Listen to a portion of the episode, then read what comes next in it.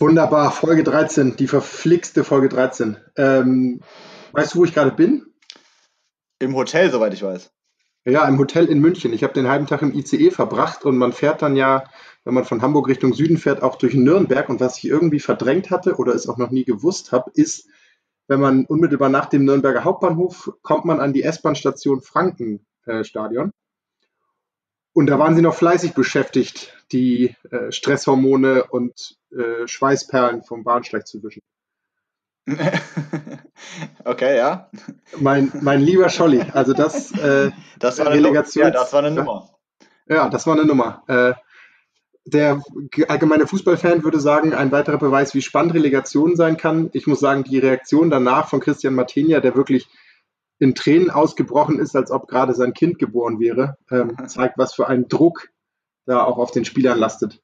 Ja, ist genau der Zwiespalt, den ich auch hatte. Also ähm, irgendwie ist Relegation auf der einen Seite immer wieder auch ein Stück Werbung für den Fußball, weil es ja wirklich sehr spannend ist, aber äh, zeigt auch schon auf sehr absurde Weise, was da alles hinten dran hängt und wie viel Druck da ist. Ja, das stimmt. Ja. Ich habe übrigens noch eine gute Nachricht, wobei ich überhaupt nicht weiß, ob die erste jetzt gut war. Ähm, wir dürfen ja endlich, endlich unseren ersten Werbepartner heute begrüßen. Und die große Frage ist, wie wir jetzt von der Stadt Nürnberg zur Deutschen Akademie für Fußballkultur kommen. Mir fällt da überhaupt nichts ein.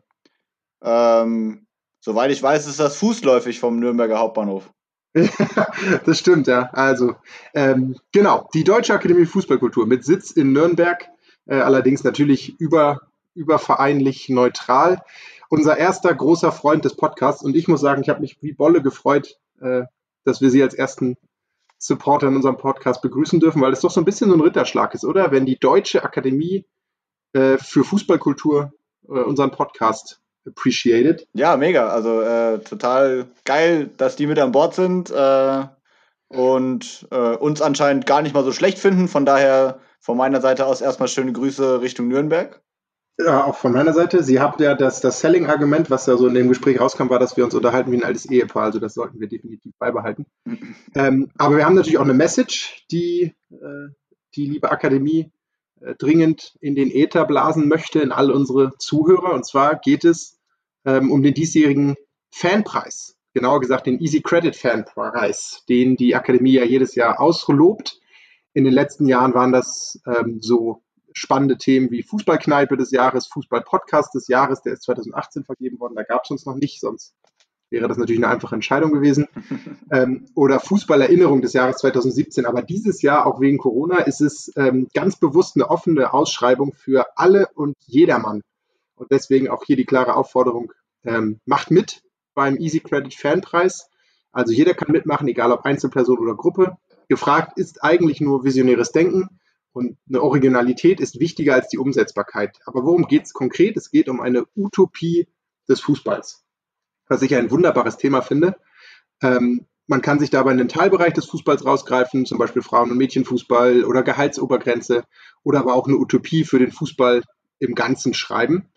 Ähm, die Bewerbung ist so ein dreiseitiges, schlüssiges Abstract, wie das so schön heißt in deutscher Sprache. Bewerbungsschluss ist 31. August diesen Jahres. Und ähm, alle weiteren Infos findet ihr bei der Deutschen Akademie für Fußballkultur. Noch ein kleiner Anreiz, es winken 5000 Euro Preisgeld gestiftet vom Hauptsponsor. Also, wenn ihr eine gute Idee habt, wie sich der Fußball in der Zukunft entwickeln sollte oder auch nur eine völlig verrückte Idee, wie es aussehen könnte, macht mit. Easy Credit Fanpreis der Deutschen Akademie für Fußballkultur.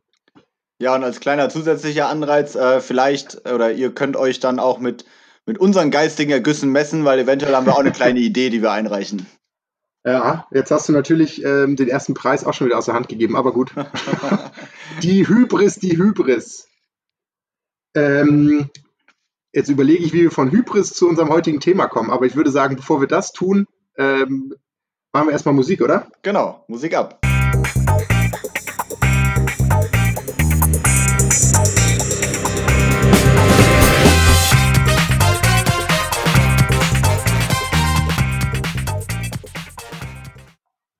Ja, also ich äh, weiß nicht, unser heutiges Thema würde ich einfach mal äh, nennen Themen Hopping, ähm, aber mit System.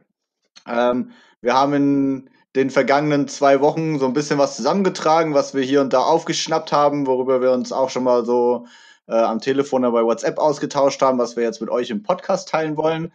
Ähm, und damit das aber ja nicht jetzt am, beim erstbesten Thema einfach hängen bleibt, 40 Minuten lang haben wir gesagt, wir nehmen uns pro Thema fünf Minuten und ähm, wenn die fünf Minuten rum sind, dann bremse ich den Benny, egal wo er gerade ist.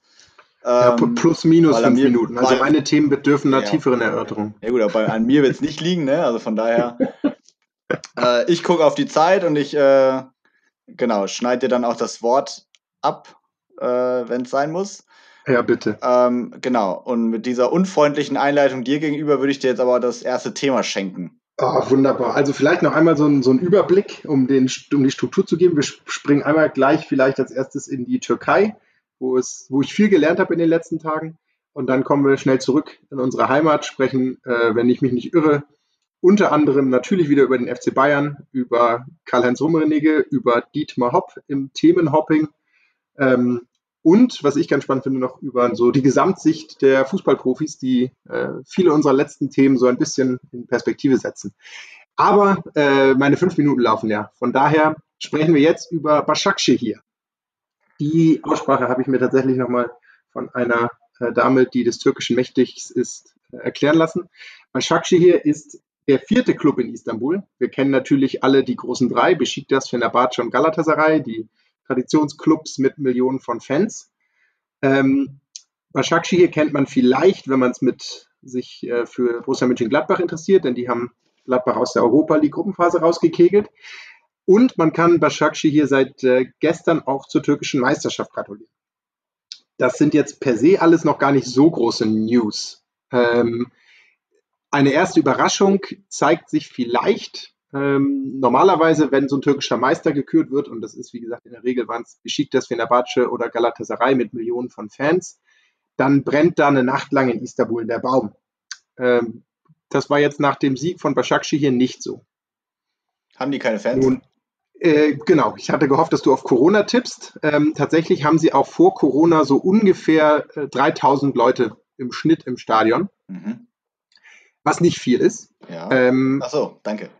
Äh, du, ich weiß nicht, wie man das in Frankfurt so misst. Vielleicht nochmal zwei Sätze zur sportlichen Truppe. Ähm, das ist so ein bisschen wie wenn du dir bei FIFA damals eine Weltauswahl zusammenstellen wolltest, aber überhaupt keine Kohle hattest.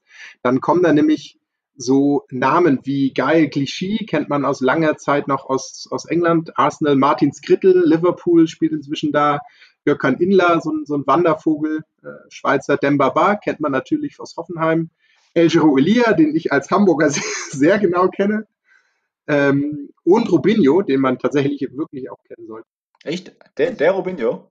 Der Rubinho ah, ja. von Real Madrid ah. damals. Ähm, alles Spieler, die ähm, Spätherbst ihrer Karriere sind und nun eben mit Başakşehir hier in der Türkei Meister geworden sind. Auch das ist noch keine große Überraschung. Jetzt wird es aber ein bisschen spannend und auch ein bisschen gesellschaftlich, denn die Tatsache, dass Başakşehir hier überhaupt keine Fans hat, äh, liegt so ein bisschen daran, dass sie A, relativ jung sind und Also so ein bisschen so zeitlich könnte man sich vielleicht in die Richtung RB Leipzig stecken, aber der große Unterschied ist, dass sie nicht von einem großen Konzern gegründet wurden, sondern im Prinzip von der ähm, Stadtverwaltung. Also wenn man das, ähm, also im Prinzip hat äh, Erdogan damals den Verein, ich meine es war 2014, ging der Verein eben aus, aus der Partei AKP, die nun mal zu Erdogan gehört, ähm, aus der Istanbuler Großstadtverwaltung hervor, also im Prinzip ursprünglich ein Beamtenclub. Und ähm, seitdem gab es nun einen relativ guten sportlichen Weg, der viele überrascht hat. Und tatsächlich weiß man gar nicht so genau, wo der Verein die Kohle hernimmt. Ähm, das ist so eine Frage, die die Türkei relativ intensiv beschäftigt. Regierungskritische Beobachter unter anderem ähm, sehen natürlich die Logik des Erdogan, der übrigens für ewig als Lebenszeit die Nummer 12 des Trikots haben wird, mhm. ähm, äh, da sehr, sehr stark unter die Arme gegriffen hat. Unter anderem Hauptsponsor ist Medipol, eine Krankenhauskette vom Gesundheitsminister der Türkei. Ähm, der Vereinspräsident ist mit der Nichte der First Lady Emine Erdogan verheiratet. Ähm, bei der Meisterfeier rannten mehrere Mitglieder der, der Erdogan-Familie rum. Und ähm, ja, also es gibt eine sehr, sehr große Nähe zwischen Erdogan und Başakşehir Und was, ich, was ist so die, ja. die Idee dahinter? Also Äh, wird ja für einen Politiker eigentlich mehr Sinn machen, zu sagen, ich nehme mir einen der beliebtesten Clubs des Landes und sag, das ist meiner, weil dann habe ich da schon mal ganz viele Anhänger. Also ich habe natürlich auf der anderen Seite vielleicht auch ganz viele, die mich aus diesem Grund nicht wählen würden, was natürlich auch wiederum absurd wäre, aber es ist ja denkbar. Mhm. Warum gründe ich einen eigenen Fußballverein mehr oder weniger, der dann jetzt keine Fans hat? Das ist eine sehr gute Frage, die kann ich dir ehrlich gesagt gar nicht so genau beantworten. Eine Theorie wäre, ähm, du hättest viel mehr Widerstände. Also ohne dass ich jetzt die politischen Gesinnungen von Besiktas, Fenerbahce oder Galatasaray, um die drei anderen Beispiele zu nehmen, genau kenne. Einer von denen ist, glaube ich, ein, also aus einer Studentenschaft irgendwann mal entstanden, aber ähm, ohne dass ich das kenne, wenn du einen Verein mit Millionen von Fans übernehmen willst als Politiker, hast du da andere Widerstände, als wenn du einfach einen gründest und den hochziehst.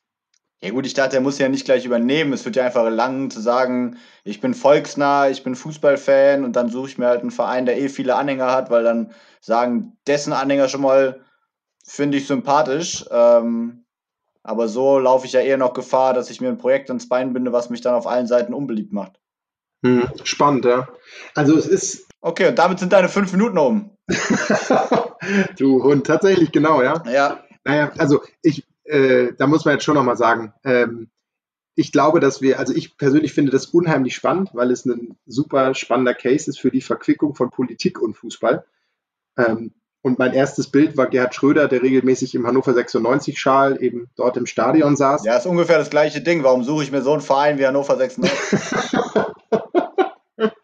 Jetzt könnten wir das mal über die politische äh, Laufbahn von Erdogan und Schröder legen, dann wird es richtig spannend, aber die Zeit wurde mir ja nicht gegeben. Aber worauf ich hinaus wollte, ist, ich persönlich werde auch im Nachgang des Podcasts ähm, die, die Geschicke von äh, diesem spannenden Verein Başakşehir mal weiter verfolgen und ich persönlich hoffe, dass wir irgendwann mal einen Gast dazu da haben, weil ich, also ich finde die Türkei ein unheimlich spannendes Land, ich finde die politischen Entwicklungen äh, besorgniserregend, aber gleichermaßen spannend und würde genau die Frage, die du unter anderem gerne gestellt hast, verstehen wollen. Also welche Rolle spielt der Fußball und welche Rolle spielt Başakşehir hier wirklich für, für Erdogan? Okay, du, Nimmst du das in den Themenspeicher mit auf? Das mache ich und du darfst das Thema dann wieder bringen, wenn du einen Gast gefunden hast, der uns diese Fragen beantworten kann. So. Ich, ich versuch's. Thema Nummer zwei. Äh, du hast gemeint, du hast irgendwie letzte Woche unterm Stein verbracht und nicht mitbekommen, was es mit Neuer auf sich hat und was er so getrieben hat. Ähm, also, ja, also äh, unter, unterm Stein, da muss man dazu sagen, obwohl wir uns unterhalten wie ein altes Ehepaar, ich habe ähm, vor, äh, in der letzten Woche geheiratet, von daher war das so ein, so ein äh, digitaler Stein irgendwie, wo ich ja, viel mitbekommen habe. Herzlichen aber, Glückwunsch von allen Hörerinnen und Hörern an dieser Stelle. äh, danke, danke. Aber jetzt hör mal auf, meine fünf Minuten noch aufzufressen. Ja, das ist meine Absicht, damit du merkst, wie hart das ist. Okay. Aber dann erzähl doch mal, was war denn mit Neuer? Ich habe wirklich nichts mitgekriegt. Wo ist der Reklamierarm? Also, äh, ich ich kann mal einfach erzählen, erzählen, was ich mitbekommen habe unter meinem Stein. Also er war im Urlaub in Kroatien mit seinem Torwarttrainer, der anscheinend auch sein Trauzeuge ist. Ähm, und da wurde er gefilmt, wie er in so einer Strandbar mit mehreren bierbäuchigen Kroaten äh, ein Lied singt. Ich muss sagen, in den Szenen, wo Neuer tatsächlich zu sehen ist, wirkt er auch erstaunlich textsicher. Ähm, mir war jetzt nicht bewusst, dass er Kroatisch spricht, aber gut, das, vielleicht klärt sich das noch im Laufe der nächsten Wochen.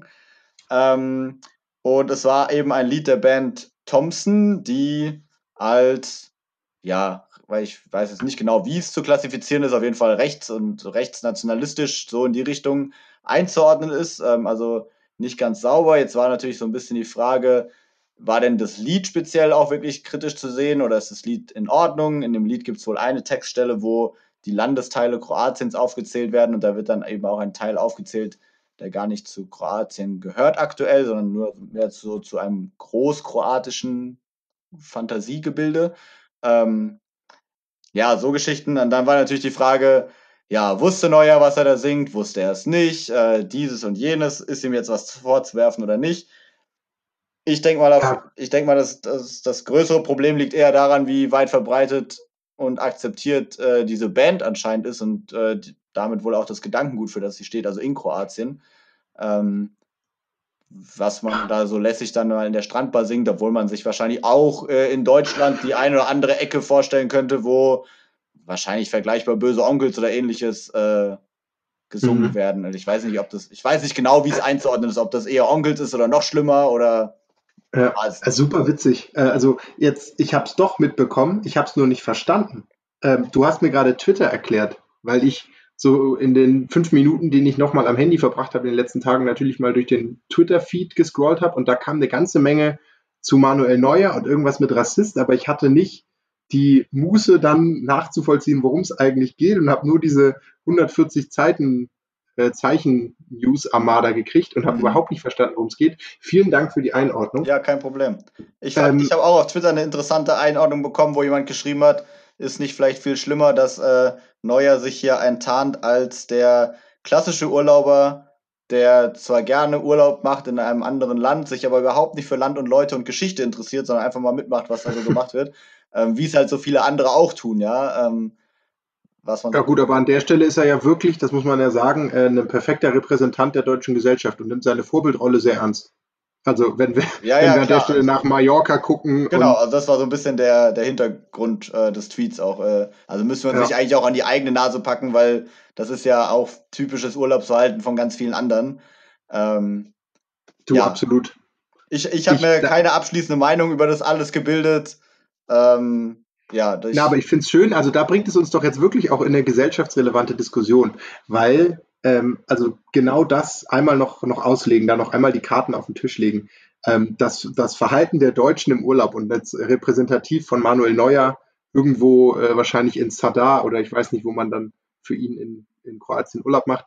Ähm, die Trends im Moment gehen ja doch deutlich dahin Urlaub zu Hause, aus verschiedenen Gründen äh, nehmen, haben einfach überdurchschnittlich viele Deutsche jetzt mal den Urlaub zu Hause gebucht. Ähm, du ja unter anderem auch.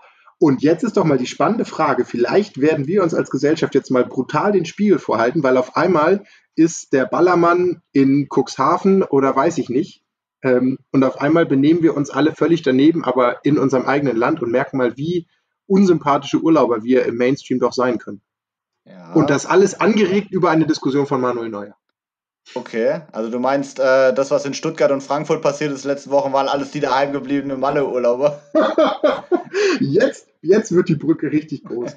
ähm, ja, das steht gar nicht auf unserer Themenliste, ne? Zu wenig Sportbezug. Aber äh, nee, also wenn du jetzt richtig, also wenn wir richtig platt werden wollen, ja klar, das sind die, die äh, Malle ist nur einmal im Jahr jetzt nicht ausleben durften und dann machen sie halt Stuttgart ist nur einmal im Jahr. Also jetzt wird es natürlich sehr platt und polemisch, aber äh, ich glaube trotzdem, dass wir ähm, spannende Entwicklungen sehen werden, was das ganze Urlaubsverhalten angeht. Einfach weil wir äh, uns mal mit unserer eigenen Urlaubskultur ein bisschen mehr auseinandersetzen müssen. Und Mallorca zeigt es ja, dass ähm, gut, Mallorca ist nun auch irgendwie ein, ein trauriger Sonderfall, eine schöne Insel, die einfach diesen völlig verkommenen Strand hat. Ähm, aber spannend, wie wir von Manuel Neuer zur deutschen Urlaubskultur gekommen sind. Ja, äh, so geht das hier. Von links nach rechts, oben nach unten, äh, Thema ja, Großartig. Thema. Und, die fünf, und die fünf äh, Minuten sind auch schon rum. Ja, guck mal, so, du unterbrichst dich nämlich nicht, aber du hattest am Eingangs noch gefragt von Thema 2, warum der Kroatisch spricht. Ja, auf, nach zwölf Minuten wahrscheinlich. Die äh, Antwort, warum der Kroatisch spricht, ist relativ einfach. Kovac, Mandzukic. Und sein Torwarttrainer. Ist der tatsächlich Kroate? Achso, ja, ja, ja. Okay. Das waren wahrscheinlich seine ja. Kumpels, mit denen die da gesungen haben. Ja, Keine wahrscheinlich. ja, aber okay. Aber Kroatisch äh, ist ja durchaus, also Niko Kovac und Mandzukic sind ja schon mal zwei prominente. Mhm. Äh, Pjanic, mehrere Kroaten tatsächlich ja schon beim FC Bayern gewesen in der Zeit von Manuel. Ich äh, mache mal fließenden Übergang zu meinem zweiten Thema, weil das noch so halb dazugehört. Na bitte. Äh, und das ist zwar. Unterbrich ruhig meine total ja. kompetente Auflistung von kroatischen Spielern in Bayern. Ah, du kennst ganz viele tolle kroatische Namen. Glückwunsch. Ähm, Uli Hoeneß und seine Aussagen zur Ultrakultur und dem Mitbestimmungsrecht der Ultras und der Fans im Allgemeinen. Also ich weiß nicht, ich glaube, das Zitat war ungefähr, äh, Fußball geht mit Ultras, aber es geht auch ohne Ultras, so nach dem Motto. Ähm, ja. Was, ja. Ich jetzt, was ich jetzt in zwei äh, Richtungen ganz interessant finde und um jetzt die Brücke von Neuer zu schlagen, ist äh, die klassische Uli Hoeneß-Taktik mal wieder sehr schön aufgegangen sobald ein äh, Bayern-Spieler irgendwie im medialen Schussfeld steht, äh, einfach mal so eine rhetorische Bombe platzen zu lassen und alle stürzen sich darauf und auf einmal ist äh, Manuel Neuer von den Titelseiten verschwunden. das nennt man Donald Trump-Taktik. Ja, also der, eigentlich nennt man das Uli Hoeneß-Taktik, weil der macht das schon länger. Ah, der ähm, Trump hat vom Hoeneß gelernt, ja. Ja, genau. Also es sind auf jeden Fall alle schön über das Stöckchen gesprungen vom Herr Hoeneß. Mhm, mhm. Ähm, Außer wir, wir haben zuerst über Neuer geredet. Richtig. Also man muss ihm ja auch schon wieder bewundern zugutehalten und eigentlich ist das eine reine Medienkritik, dass das dann so gemacht wird. Ich meine, er nutzt ja einfach nur die, ja, das, die, die Tücken des Systems sozusagen. Ähm, also das, da möchte ich mal sagen, Uli, ich habe dich entlarvt. Ähm, und ja, auf der anderen Seite natürlich absurde Aussagen in meinen Augen, weil klar, die Ultras wollen schon mitreden, das ist klar, aber er hat das, äh, so wie ich das mitbekommen habe, dargestellt, als würden die Ultras in einigen Vereinen irgendwie die Alleinherrschaft äh, aktuell schon ausüben, was ja wirklich nicht der Fall sein kann oder mhm. einfach nicht der Fall ist. Ähm, also er hat ja wirklich auch einfach Stuss erzählt und äh, hat aber wieder mal funktioniert. Er hat erreicht, was ich, er wollte. Ich habe das Zitat tatsächlich auch auf Twitter gesehen. Ist geil, wie ich sowas. Also wir äh, predigen ja eigentlich ab und an mal eine gewisse Reflexion und mal äh, Quellen checken und so. Und ich hau hier jetzt eine Folge lang nur Twitter raus, weil ich einfach keine Zeit hatte. Entschuldigung dafür. Aber ähm, auf mich, also er hat ja doch im Prinzip gesagt, genau, so die Fans oder die Ultras ähm, meinen immer alles in Alleinherrschaft bestimmen zu müssen. Ich glaube, der Begriff Alleinherrschaft fiel dort auch. Und es ist natürlich im Kontext von Gesamtentscheidungsstrukturen im Verein völliger Unsinn. Die Entscheidungen eines Vereins werden woanders getroffen.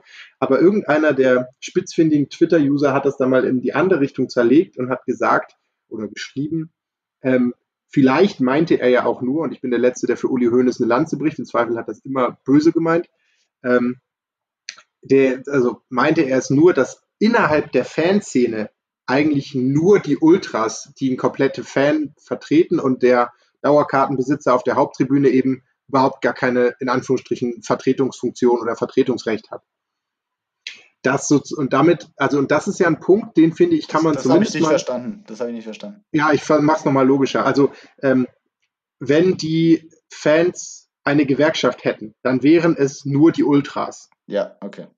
Und dann gibt es aber einen sehr, sehr großen Teil, was auch immer die Fans sind, aber im Prinzip alle, die eben nicht die ersten drei Reihen in der jeweiligen Fankurve besetzen.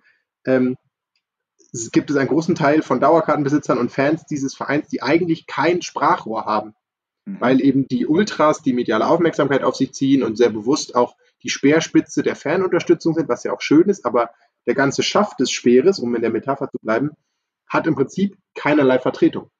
Und damit ähm, führt es natürlich schon zu einer verzerrten Wahrnehmung auf bestimmte Dinge, weil, ohne dass ich das bewerten will, die Ultras auf bestimmte Situationen und bestimmte Einschätzungen vielleicht eine extremere Meinung hätten, als es der gemäßigte Fan auf der Haupttribüne hat. Ganz sicher sogar. Ähm, aber ich sag mal so, es wird, ist ja nicht so, dass dann auf der Titelseite der Sportbild oder auf Seite 1 der Sportbild dann die Pressemitteilung von den Ultras von Verein XY veröffentlicht wird, sondern da sind ja Medien auch in der Lage, eigentlich sowas mal einzuordnen und dann sich eben zu überlegen, wenn die Speerspitze A sagt, wo könnte denn die goldene Mitte liegen? Ähm, mhm. Also klar, haben die Ultras, genau, aber die, genau, die goldene geht, Mitte würde, würde, würde der Fußball und die Fußballszene deutlich anders aussehen, aber das ist ja eben auch, was ich gemeint habe. Er hat es jetzt so in meinen Augen so dargestellt, als würden die Ultras alles bestimmen. Ähm, sie würden es bestimmt gerne, da bin ich mir sicher, mhm. zumindest bei den meisten, aber dass es eben einfach nicht so ist. Ja, aber nochmal, also ich glaube, äh, auf Gesamtvereinsicht ist es natürlich völliger Unsinn. Nur auf Fansicht ist da zumindest etwas dran, dass die Ansichten der Ultras überproportional stark nach außen getragen werden, vielleicht auch in den Verein hineingetragen werden. Ähm, nun ist aber, das klingt so ein bisschen vorwurfsvoll, wie ich das formuliere. Das ist natürlich kein Vorwurf, sondern nur weil sich in Anführungsstrichen der gemäßigte Fan nicht organisiert in irgendeiner ja, genau. Gruppe, kann man den Ultras nicht vorwerfen, dass sie sich organisieren und, und ihre Meinung äh, so öffentlich und so medienwirksam wie möglich kundtun. Ganz genau. Ich meine, die hängen das halt höher, die investieren mehr Zeit, dementsprechend sind sie besser organisiert, auch was die Öffentlichkeit angeht. Äh, das könnte genau. jeder für sich auch so tun, aber dann muss man halt seine Prioritäten im jeweiligen Leben anders setzen. Ist so. Genau, genau. Aber ja, nee, nee, nee, nee. Das, also bei solchen Themen, das ist mir äh, zu wichtig, als dass wir jetzt äh, da, da drüber hinweggehen. Und du merkst schon, ich verteidige ähm, meine. du boykottierst mein Sendungskonzept. Ja, total. Ähm, aber worauf ich hinaus wollte, wenn wir an bestimmte Vereine gucken, die relativ systematisch auch von den Ultras ähm, von rechts unterwandert wurden, so, wo dann eine Trauerfeier im Stadion für einen bekannten Neonazi abgehalten wird, wir kennen die Beispiele alle, wir haben sie hier auch schon mal kurz besprochen, dann ist es natürlich schon so, dass die überproportionale Vertretungsmacht für die Fans insgesamt durch die Ultras dazu führt, dass ein Verein und die Außenwahrnehmung eines Vereins in die eine oder andere Richtung kippen kann. Dass dann da in einem Stadion von, weiß ich nicht, 15.000 Leuten nur 1.000 diesen äh, stramm rechten Gedankengut aktiv frönen und das unterstützen und vielleicht es sogar eine stille Mehrheit in dem Stadion gibt, die das eigentlich ablehnt, aber sie eben still ist, ist schon was, was man mal ähm, zumindest erwähnen sollte, glaube ich. Also je nachdem, in welche Richtung dann die, die Ansichten der Ultras kippen, ähm, ist die Ansicht der Fans damit im Prinzip gleichbedeutend.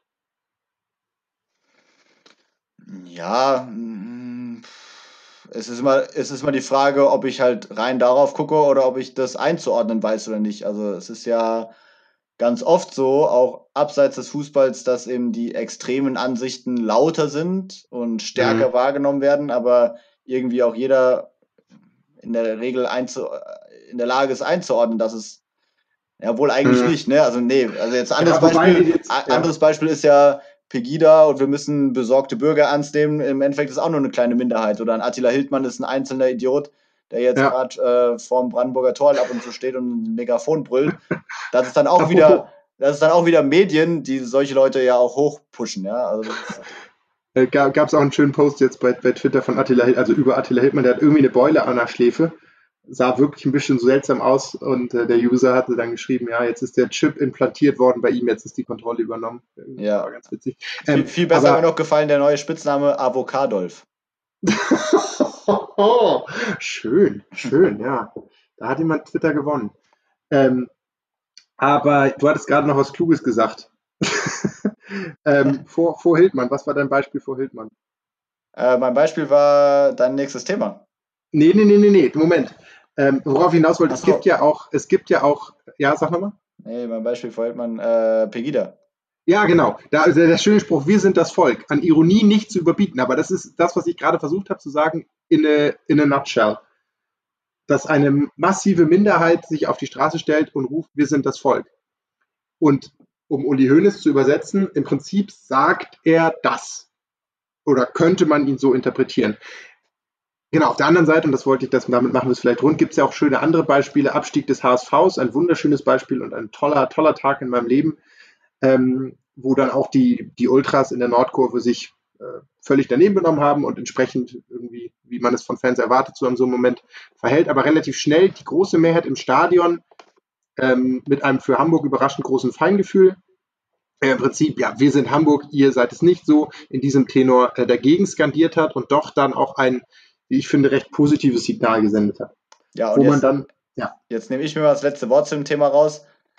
Wenn Uli Hoeneß das hätte sagen wollen, was du gerade sehr umständlich beschrieben hast, dann, dann wäre er auch in der Lage gewesen, das zu sagen. Absolut richtig. So. Und du hast ja die Antwort auch schon am Anfang gegeben. Er brauchte eine Nebelkerze, um von Manuel Neuer abzulenken. Ganz richtig. So, jetzt hast du ja zwei Themen in Folge, ne? Ja, jetzt darfst du wieder.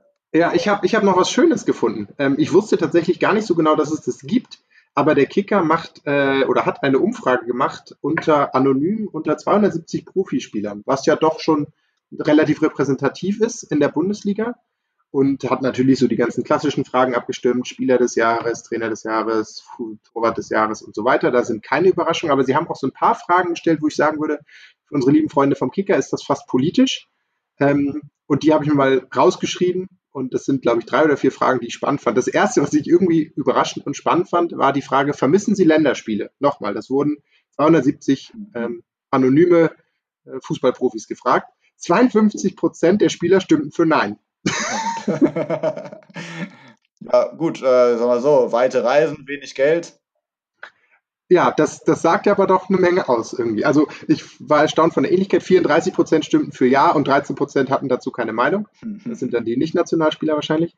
Aber zeigt doch irgendwie, welchen Stellenwert die, die Länderspiele für die Profis haben. Äh, ich, ich könnte jetzt nochmal die, die Brücke schlagen zu unserer äh, Utopie vom, vom Anfang der Folge. Da könnte man ja mal ansetzen. Naja, ähm, fand ich aber irgendwie spannend und erstaunlich ähnlich, äh, ehrlich. Vor allem, wenn man dann eigentlich Aussagen daneben legt, Thomas Müller und so weiter, ähm, der immer sagt, nee, Nationalmannschaft ist schön, das ist schön, mal da rauszukommen, die Leute zu sehen und so.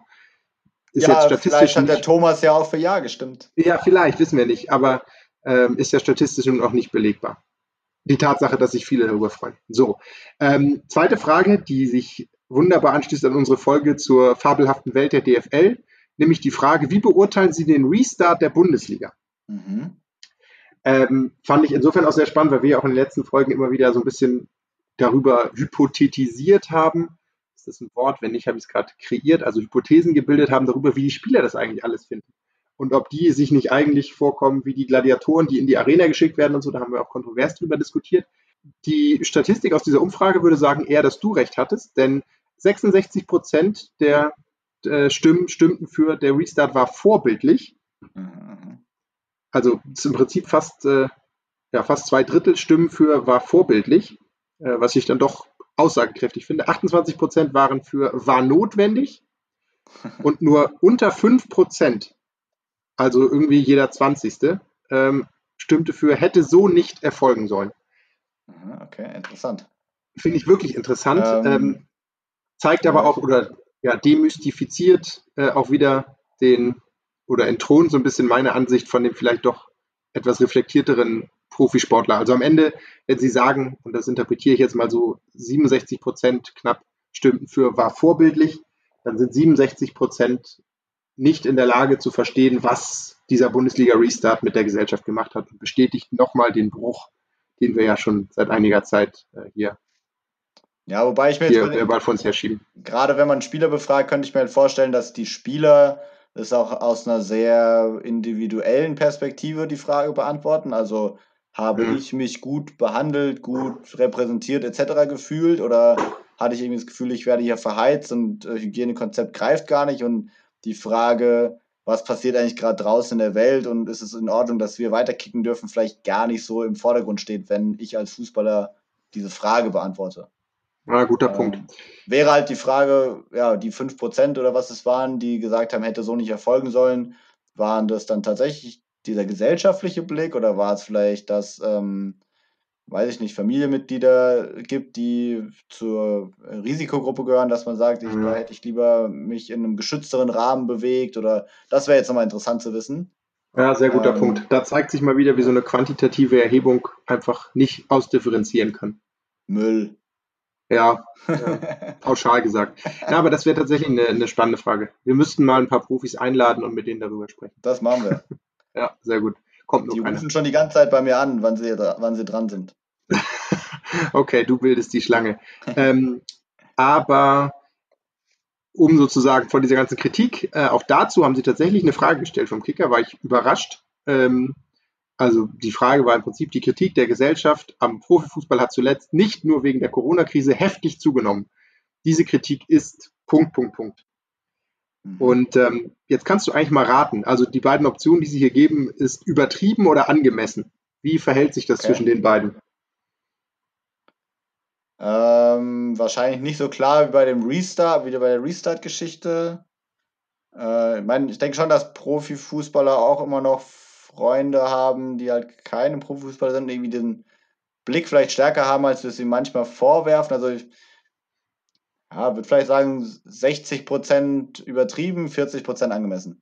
Boah, da würde ich dir jetzt äh, eine 1 minus für geben. Das ist nah dran. 65% stimmten für übertrieben, 30% für angemessen und 3,4% machten keine Angabe ähm, mit, mit Komma-Rundung. Also wieder knapp zwei Drittel hier halten die Kritik für übertrieben. Mhm.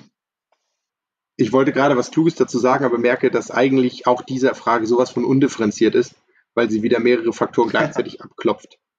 Ähm, weil man müsste sich ja eigentlich auch mal, also das wäre tatsächlich auch mal eine spannende Frage, welche Medien Profifußballer eigentlich konsumieren.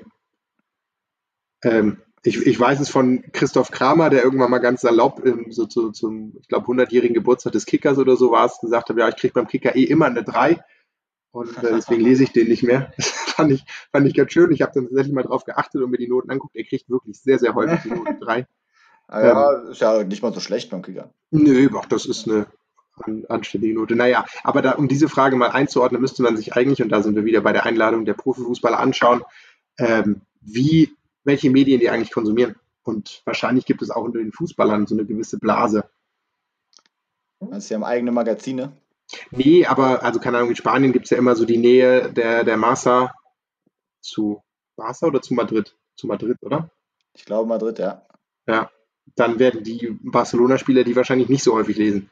Ach so, und, so ähm, ja, okay. Ja. äh, und damit ist dann auch die, die, die Frage so ein bisschen eingeordnet. Aber um das Thema abzuschließen, bevor du mir wieder die 5-Minuten-Säge reingrätscht, ja, die ist schon ähm, lange durch. äh, gut, finde ich auch sehr, sehr schön. Ähm, es wurde auch sozusagen konstruktiv gefragt, welche der folgenden Themen halten Sie für bedeutsam? Ich finde es übrigens auch witzig, dass Sie die Profifußballer siezen. Das hat irgendwie so ein, äh, ja gut, nee, warum auch nicht. Äh, welche der folgenden Themen halten Sie für bedeutsam, um einen positiven Wandel im Profifußball zu bewirken? So, äh, als ich diese Frage gelesen habe, und es gibt ja beim Kicker immer diese schönen Galerien, wo man dann durchwischen kann, hatte ich mich total gefreut auf Themen wie äh, endlich mal eine klare Werte, äh, einen Wertekanon, sich aktiv und glaubwürdig gegen Diskriminierung einsetzen, sich aktiv und glaubwürdig für Menschenrechte einsetzen, die Jugendtransfers mal irgendwie sinnvoll regulieren. Solche Themen, ja, hatte ich Ja. mich drauf gefreut. Also war, war, ähm, das, war das vorgegeben, jetzt die Antwort? Ja, das weiß ich eben nicht. Das Ah, ist so ein bisschen, auch, also ich vermute, dass Mhm. es äh, Optionen gab. Und dann ist wieder die Frage, war der Kicker einfach schon von Anfang an so biased und wollte die heiklen Themen den Spielern gar nicht erst vorsetzen? Oder haben sie die heiklen Themen wirklich gar nicht angekreuzt? Ich glaube ersteres. Denn wenn man sich die Antworten anguckt, 31 Prozent stimmten für niedrigere Ablösesummen, Mhm. 25 Prozent stimmten für niedrige Beraterhonorare, 16 Prozent für eine Gehaltsobergrenze Aha. und 26,8 wählten die Option nichts von dem. Das heißt ja wirklich, dann gab es keine weiteren Optionen. Dann muss man an dieser Stelle nicht den Profis den Vorwurf machen, sondern ehrlich gesagt dem Kicker, weil das sind drei so bescheidene Optionen. Ja. Also äh, sind drei relevante Optionen, aber so die ersten beiden, niedrige Ablösesummen und niedrige Beraterhonorare, was dahinter steht, ist, euch Spielern tut es überhaupt nicht weh. Und dann 16, immerhin 16 Prozent sind für eine Gehaltsobergrenze. Ja, gut, das sind halt die, die neidisch in der Kabine nach links und Ja, wahrscheinlich. Ja, ja, das sind die Ersatztorhüter dieser Welt. Zeigt ja doch einmal mehr der Kicker, also lieber Kicker, bitte doch, stellt doch mal die Optionen dazu, die irgendwie in, in vieler, vieler Augen, und ich glaube, wir sprechen hier wirklich für eine ganze Menge an Fußballfans, wobei, nee, das Recht sollte ich mir nicht rausnehmen. Wir sprechen für uns beide, ähm, um einen positiven Wandel im Profifußball zu bewirken, wären für mich Themen wie glaubwürdige, äh, gelebter Kampf gegen Rassismus und Diskriminierung, äh, wäre ein wichtiges Thema. Menschenrechte wäre ein wichtiges Thema. Und natürlich endlich die europäische Superliga. Ja, natürlich. Das äh, alles klar, Karl-Heinz. äh, ja, wäre wär eine gute Überleitung zu meinem nächsten Thema. Ja, du hast noch eins, ja, dann leg los. Ja, noch ein ganz schnelles, äh, nämlich äh, Stichwort Karl-Heinz Rummenigge, Stichwort äh, Mhm. Sportbild und äh, Hopp wurden, also Dietmar Hopp und Karl-Heinz Rummenigge wurden von der Sportbild ausgezeichnet für die Geste des Jahres äh, gegen Hass, hieß es, glaube ich, offiziell. Äh, also es ging um das berühmte Spiel Bayern gegen Hoffenheim, wo sich dann in der letzten Viertelstunde von den Profis nur noch der Ball hin und her geschoben wurde. Die beiden äh, Herren standen am Spielfeldrand Hand in Hand und haben demonstriert, wie äh, einig sie sich sind und ähm, die Fans ja, wurden für ihren Protest gegen Dietmar Hopp bestraft. Ähm, und das wurde als Geste des Jahres gegen Hass ausgezeichnet in einer Saison, wo wir Spieler hatten, die ähm, politische Massiv Botschaften, rassistisch beleidigt wurden. ja, die massiv rassistisch beleidigt wurden und äh, politische Botschaften gegen Rassismus äh, Ja. nach Toren etc. klar äh, kommuniziert haben. Also es gab einen Kniefall auf dem Platz. Äh, wer war das? Tyram? Oder- Ja, Tyram, äh, Sancho, weiß ich Ja. gar nicht, ob er auch hingeht, aber Ja, mehrere. das waren Ja, auf jeden Fall die Botschaften auf den T-Shirts von, von Ja. Sancho und noch jemandem. Ähm, also klare Gesten äh, nach dem Tod von George Floyd und den damit einhergehenden Black Lives Matter Protesten in den USA und in vielen anderen Teilen der Welt, ähm, wo man einfach sagen muss, ja, das waren doch ja wahrscheinlich auch etwas, was den Fußball weiterbringen würde, mündige Profis, die sich äh, ganz klar und wahrscheinlich an der einen oder anderen Stelle auch mal ohne Beraterabsprache oder vielleicht sogar gegen Beraterrat ähm, so klar positionieren, wo ich sagen würde, das sind viele tolle Beispiele, die man hätte auszeichnen können. Äh, wir haben uns aber für die beiden mächtigen Herren im deutschen Profifußball entschieden. Ja, wo man auch wieder sieht, äh, auch die Sportbild gehört zum Business. ich äh, wollte wollt und gerade sagen, ja. Natürlich ähm, werden die ausgezeichnet, denen man in der Loge noch des Öfteren begegnen wird, äh, von denen man öfter noch Interviews haben will, etc. pp. Ähm, ja, leider meiner Meinung nach echt einfach nur ein absoluter Fehlgriff. ein, ein Armutszeugnis. Also es zeigt ja einmal mehr, how fucked up the system is. Ähm, das ist, also, das ist an, an Hohn und Ironie eigentlich nicht zu überbieten. Das kann man, glaube ich, anders gar nicht sagen. Das, ähm, und nicht die Tatsache, dass das ausgezeichnet wurde, also auch darüber haben wir ja sehr intensiv gesprochen, aber dass einfach jeglicher Vergleich und jeglicher Maßstab fehlt. Also im Vergleich zu dem, was man hätte aus. Das ist so ein bisschen wie wenn der Ballon d'Or letztes Jahr an Heiko Westermann gegangen wäre. da fehlt einfach jegliche Verhältnismäßigkeit. Auch Heiko Westermann hat bestimmt mal einen Ball in die richtige Richtung gespielt, aber genauso wie du gesagt hast, die Verhältnismäßigkeit von großen Gesten, die es im Sport jedes Jahr schöne gibt, zum Vergleich zu dem ist unverhältnismäßig. Und eigentlich ist es eigentlich ein reproduzierender Zyklus, denn die Geste wurde ja nur deshalb so groß, weil sie auch medial so unfassbar gehypt wurde. Ja, stimmt, ja. Und dadurch, also im Prinzip vergibt sich die Sportbild jetzt selbst stellvertretend den Preis für die größte Geste, die sie, also die sie unter anderem groß gemacht haben. Äh, ja, wenn man es so will, schon, ja. Also vielleicht stellen sie sich auch einen ins Regal. ja, äh, Dietmar Hopp und Karl-Heinz brauchen sie, glaube ich, nicht. Aber bringt uns übrigens, und das äh, wäre vielleicht noch eine schöne Überleitung zu in zwei Wochen. Ich weiß gar nicht, ob wir da schon ein fixes Thema haben. Wir haben ja in den nächsten Wochen wirklich einige spannende Gäste in der Pipeline, auf die ich mich sehr freue. Ähm, aber falls wir nächste, nächste Folge noch offen haben, wäre für mich tatsächlich mal ein sehr spannendes Thema, ähm, und das schließt sich gut an an diese Diskussion, politische Botschaften im Sport. Ist nämlich gerade, ich glaube, letzte Woche oder ja, wahrscheinlich letzte Woche von der ZDF Sportreportage aufgegriffen worden im Kontext von Olympia.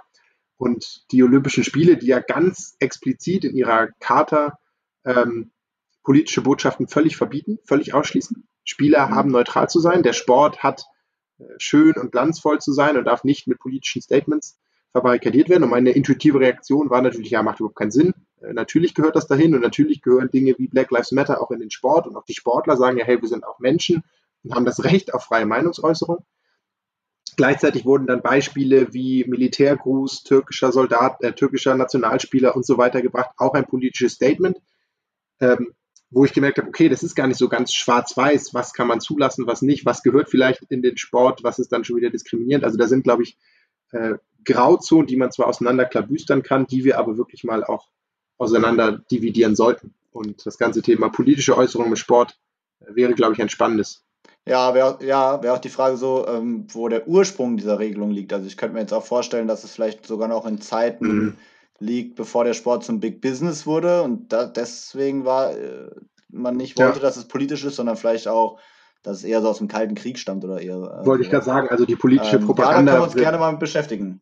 Aber das finde ich tatsächlich eine sehr spannende Überlegung, dass im Prinzip die, diese Regelung, die wir jetzt implizit kritisieren, aus einem ursprünglich guten Gedanken kommen, nämlich lasst uns bitte die Olympischen Spiele nicht als völlig kranke politische Propaganda verwenden, für die sie ja nach wie vor einige Länder auch durchaus instrumentalisieren, Russland, Nordkorea, China ähm, und ja, so weiter. Und die sie übrigens auch äh, in ihrem modernen Ursprung gar nicht mal, also ja, war schon so ein Gedanke, der immer mitgeschwungen ist bei den Organisatoren äh, dazu kann ich den Podcast Zeitsprung empfehlen, auch wenn wir keine anderen Podcasts empfehlen sollten, weil es schon so viele gibt und keiner Zeit hat, uns zu hören.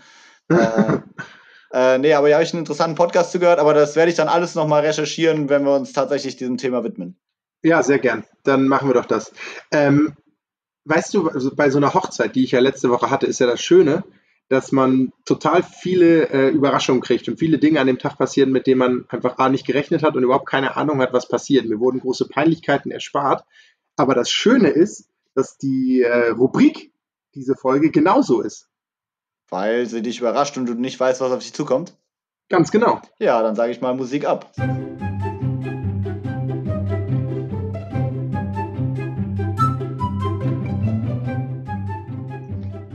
War doch jetzt eine wirklich geile Überleitung, oder? Ja, wobei, wobei mich schon interessieren würde, was dir für Peinlichkeiten erspart blieben. Also gab's was, war was praktisch schon im Anmarsch und dann hat dich jemand gewarnt, oder?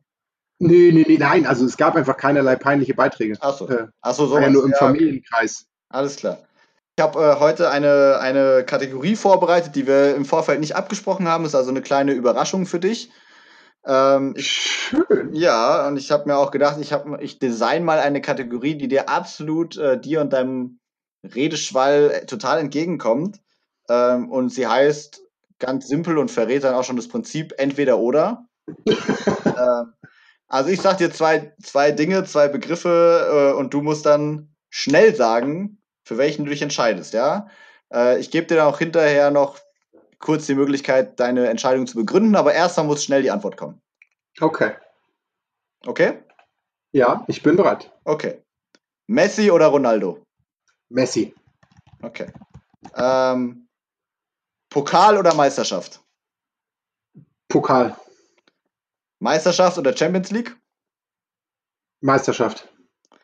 Äh, Sturm oder die Null muss stehen? Sturm. Ähm, Nationalmannschaft oder Verein? Verein. Sportschau oder Sportstudio? Sportschau. Äh, reden oder zuhören? du, du Penner, zuhören. Ne? äh, geile Stimmung oder geiler Fußball? Das ist schwer. Geiler Fußball. Äh, BVB oder Schalke? BVB. 15.30 oder Flutlicht? 15.30. Ähm, oh, schön, die hat mir gefallen. Ich darf noch ein bisschen begründen, oder? Ja, Weil klar. ich höre ich hör jetzt so Ja, gerne ich, zu. ich, ich bin also, erstmal stolz auf dich, wie schnell du alles beantwortet hast. Ja, ich, bei ein, zwei musste ich wirklich kurz überlegen. Ähm, ich werde, das gefällt mir, die, den, Gefallen werde ich mal äh, mich revanchieren und mal entweder oder auch mit dir spielen. Ähm, ja, genau, aber zu erklären, also Messi oder Ronaldo, da bin ich seit Jahren, also Ronaldo ist ein grandioser Fußballspieler, aber ich finde ihn menschlich einfach irgendwie immer eine Spur drüber und ich äh, be bewundere Messi für alles das, was er tut auf dem Platz. Ich finde, Ronaldo Ähm, immer sympathischer mit den Jahren. Ja, das ist vielleicht bei Oliver Kahn ähnlich auch so gewesen, so der Alters, die Altersmilde oder wie auch immer das dann heißt, aber er wird mein altes Bild aus den schlechten Real Madrid-Zeiten äh, nicht mehr loswerden. Ähm, Okay. Genau, es gab noch so ein paar 15.30 oder Flutlicht. Das finde ich schön. Ich finde beides schön. Ich muss ja sagen, da werden mich jetzt viele für lynchen. Ich fand auch in der zweiten Liga immer 13.30 ganz schön. Boah, nee. Na, weil du bist irgendwie, also das Ding ist, du stehst auch morgens normal auf und gehst dann irgendwie äh, entspannt mit ein, zwei Bier Richtung Stadion und dann äh, machst du im Stadion weiter. Also ich hatte da viele schöne Erlebnisse beim HSV und bist am Nachmittag dann in diesem wunderschönen Unverwundbarkeitsglimmer und hast einfach gefühlt den Tag noch vor dir. Ja, Während ich war zu oft so, weil das, weil das halt sonntags ist, da war ich zu oft so verkatert dann schon, also noch. Und dann ist Ja, okay, also dass ich, dass ich ja äh, montags generell nicht arbeite, war das für mich irrelevant. Ja, ähm, okay. Nee, aber also Flutlicht und 15.30 finde ich aber auch beides schön. Äh, alles nur nicht Montag, weil Dienstag arbeite ich dann tatsächlich. Ähm, was hattest du noch? Verein, nee, Doch, Liga National oder Na Pokal? Nationalmannschaft. Ja, Verein oder, ja, gut, das war einfach. Ich habe nie Nationalmannschaft gespielt, von daher. Oh. äh, ja, aber hat ja noch Poka Pokal oder Meisterschaft hat ja noch. Ja, und da habe ich mich ja, also die ganzen Profis sagen ja immer, ja, Meisterschaft ist das, was zählt. Ich finde Pokal einfach, ich mag einen K.O.-Modus, ich mag K.O.-Spiele, das hat einen besonderen Reiz und gerade für uns Amateure ist natürlich der Pokal immer so der, der einmal im Jahr Griff zu den Sternen. An der Stelle vielleicht auch nochmal äh, eine zweite eingeschobene Werbung. Finaltag der Amateure ist ja dieses Jahr wieder terminiert. Müssten wir eigentlich eine coole Sonderfolge machen, oder? In ziemlich genau einem Monat. 22.08. Ähm, Ja, wenn ich mich also- nicht irre. Ist der Also wir Finaltag einfach den ganzen. Tag Fernsehen und, kommen und kommentieren den. Ja, genau. Ähm, übrigens, ähm, ja, genau. Ne, das machen wir. Da gucken wir dann äh, Großreder Wiedenbrück gegen, weiß ich auch nicht. Und äh, lassen uns wieder über die Plätze der Republik führen. Ich, ich mag den immer gerne, den Finaltag der Amateure. Ja, das stimmt, ja. Das ist eine schöne Idee. Da machen wir eine Sonderfolge. Sechs Stunden lang äh, die Wahrheit nicht neben dem Platz reacts to äh, äh, Finaltag der Amateure. Ähm, reden oder zuhören, ja, das ist klar. Ich höre grundsätzlich viel lieber zu. Höre mich auch nicht gerne selber reden, wie wir im Podcast immer, immer merken. Äh, bei geile Stimmung oder geiler Fußball hast du noch lange überlegt. Oh ja, das finde ich sehr schwierig, weil meine, also ich wollte dann erstmal wieder, meine Intuition war lang auszuholen, nämlich das eine bedingt das andere, aber dann hättest du mir wahrscheinlich die, hättest du mich gemutet, weil ich durfte ja nur entweder oder. Aber Ja, hättest als, hättest als Hamburger hätte ich auch noch die Antwort weder noch gelten lassen. Also über eine schlechte Stimmung können wir uns nur nicht beklagen. Ähm, über guten Fußball allerdings auch nicht. ähm, nee, ich habe so ein bisschen, also ich war noch nie bei einem Spiel, was mitgerissen hat, wo die Stimmung schlecht war. Nee, wobei stimmt auch nicht. Eigentlich jedes FC Bayern Heimspiel. Ja, sowas muss ich auch denken. Ne? Also, ja, klar. das stimmt. Möchte ich, möchte ich da hingehen und mir das angucken, wie meine ah. Mannschaft super toll kombiniert und gewinnt, aber eigentlich nichts los? So, ja, stimmt. Dann jetzt, wo wir darüber reflektieren, das FC Bayern-Beispiel hilft natürlich. Ähm, wo, ja, und da ist dann natürlich so die geile Stimmung, ist dann halt die Lasershow bei jedem Lewandowski-Tor, aber es ist halt irgendwie künstliche Stimmung. Ähm, ah ja, dann, nee, ich glaube, dann müsste ich mich da korrigieren. Dann sage ich lieber der äh, Drittliga-Kick, der ja teilweise wirklich auch furchtbar ist, ähm, irgendwo in einem kleinen 10.000, 15.000 Mann-Stadion, wo dann aber richtig die Hütte brennt und die Fans einfach 90 Minuten Bock haben auf das, was da passiert. Okay, wunderbar. Ja, okay, das, Ein, das eine sympa Korrektur. Sympathisch, sympathische Korrektur. Und trotzdem äh, freue ich mich auch über ein schönes Fußballspiel. Ja, gut, das, das tun wir alle, denke ich. Sehr schön. Ah, die gefällt mir. Äh, das war. Das freut, das freut mich. Ja. Auf die Gefahr, dass mich die ganze Familie lünscht, war jetzt die beste Überraschung. ähm, ja, guck mal an. Wir haben, äh, sind noch gut unter einer Stunde, äh, obwohl wir keins unserer Themen wirklich bei fünf Minuten gehalten haben. Ähm, aber ja, ich eigentlich, ich bin durch mit meinen Themen, ich bin durch mit meiner Kategorie. Möchtest du noch irgendwas loswerden? Ähm, ein letzter äh, Reminder an den Easy Credit Fanpreis der Deutschen Akademie für Fußballkultur. Macht mit, schickt eure Utopien ein. Vielleicht machen wir auch einfach eine Sonderfolge nach der Preisverleihung und stellen mal die besten vor. Wäre ja auch eine coole Idee.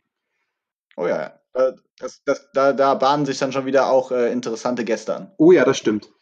Nee, ansonsten äh, hast du deinen obligatorischen Reminder zu unseren Social Media Kanälen vergessen. Folgt uns auf Instagram und Twitter, schreibt uns. Wir freuen uns über eure Zuschriften.